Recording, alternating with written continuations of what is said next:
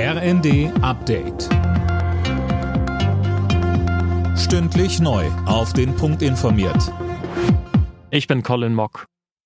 Der Vorstoß von Innenministerin Faeser, Einbürgerungen künftig zu erleichtern, stößt auf ein geteiltes Echo. Union und AfD lehnen es ab, dass Ausländer leichter an einen deutschen Pass kommen sollen. Thüringens Ministerpräsident Ramelow wiederum sieht darin mit Blick auf den Arbeitsmarkt Vorteile. Wir werben als Freistaat Thüringen in Vietnam, in der Mongolei, in Aserbaidschan, in der Ukraine junge Leute an, um bei uns Ausbildung zu machen. Geplant ist unter anderem, dass Einbürgerungen künftig schon nach fünf anstatt nach acht Jahren möglich sein sollen. Der Preisdeckel für Strom, Gas und Fernwärme soll im März in Kraft treten, rückwirkend zum 1. Januar. Die Bundesregierung hat die Pläne heute formal abgenickt. Mehr von Nanju Kuhlmann. Ziel ist es, den breiten Druck von privaten Haushalten und Unternehmen zu nehmen, heißt es aus dem Wirtschaftsministerium. Für 80 Prozent des Jahresverbrauchs soll ein günstigerer Preis gelten. Strom kostet dann pro Kilowattstunde 40 Cent, Gas 12 Cent und Fernwärme 9,5 Cent. Für den Rest müssen die Verbraucher die aktuellen Preise ihres Anbieters bezahlen.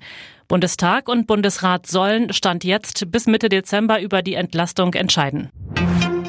Von Greenpeace gibt es Kritik an der Gas- und Strompreisbremse. Die Umweltschutzorganisation bemängelt das Fehlen von Klimaschutzanreizen. Eine solche fatale Leerstelle kann sich der Aufbau einer klimagerechten Gesellschaft nicht leisten, sagte Greenpeace Energieexperte Bastian Neuwirth.